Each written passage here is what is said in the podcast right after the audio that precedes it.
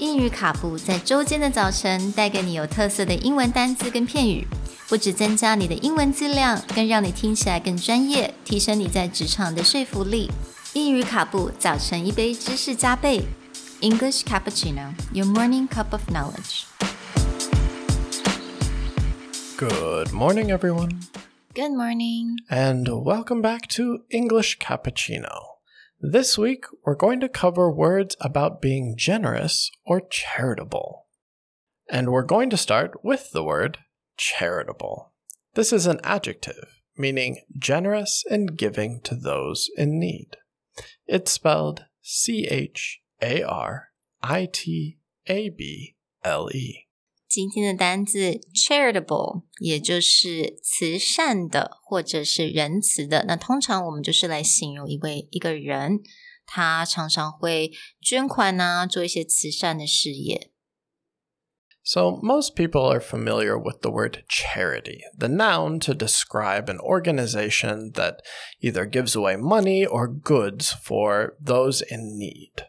Charitable is a kind of person who often gives away money or is very generous with their money or time to give to either this kind of organization or just to help a lot of people who need it. 所以我相信大家应该都知道这个字 charity，也就是慈善事业。那当你如果是一个很 charitable person，that means 你你常常可以去会去捐款呐、不管是多少，到不同的慈善事业，或者去做一些好事。 Now, most people will know the word charitable through a lot of religious organizations, whether it's Christian or Buddhist or Taoist, they often have some kind of organization or some kind of fund to give away to charity or to donate to charity. When I was very young, my parents gave me an allowance, and they would actually split my allowance into three parts. One part would be the money that I get to spend, another part would be savings, and they actually always had a third part where every month part of my allowance would go to something called charitable contributions. And then once a year, I would be able to take all the money that went into that charitable contributions and decide a charity that I put it towards. But you'll often hear that term, charitable contributions, occur when it comes to an organization, whether it's their finance department or when you're filling out your taxes and you're telling the government how much money you donated to charity, it'll actually be termed charitable contributions.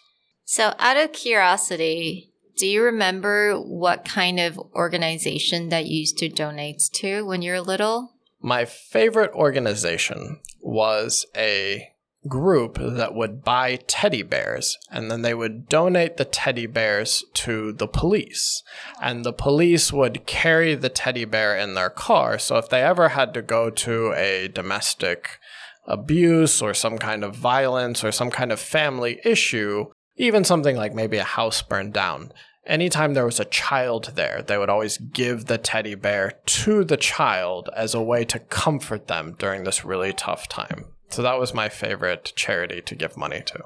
Oh, okay. Do you remember what the name was? I really don't. It was a very long time. It was a local charity in Oklahoma. I I've heard now that there's organizations that do this globally or do it countrywide in the US. I remember reading something in the paper that that might exist in Taiwan now, but it was a local Oklahoma only charity. And yeah, I think every year I would donate essentially what turned out to be like 10 or 15 teddy bears. So I think for me, um, 我通常都会捐给可能跟动物有关的，yeah，流浪动物 stray cats, stray dogs, or TNR, um, just to kind of help animals to be off the street and also get adopted. Yeah.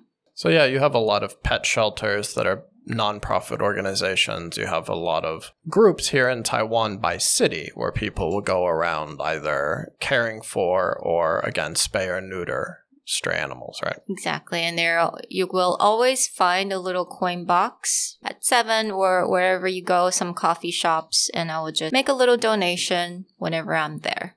Well, we hope going forward that you think about your own charitable contributions and consider giving to those in need. We'll talk to you next time. Bye. Bye.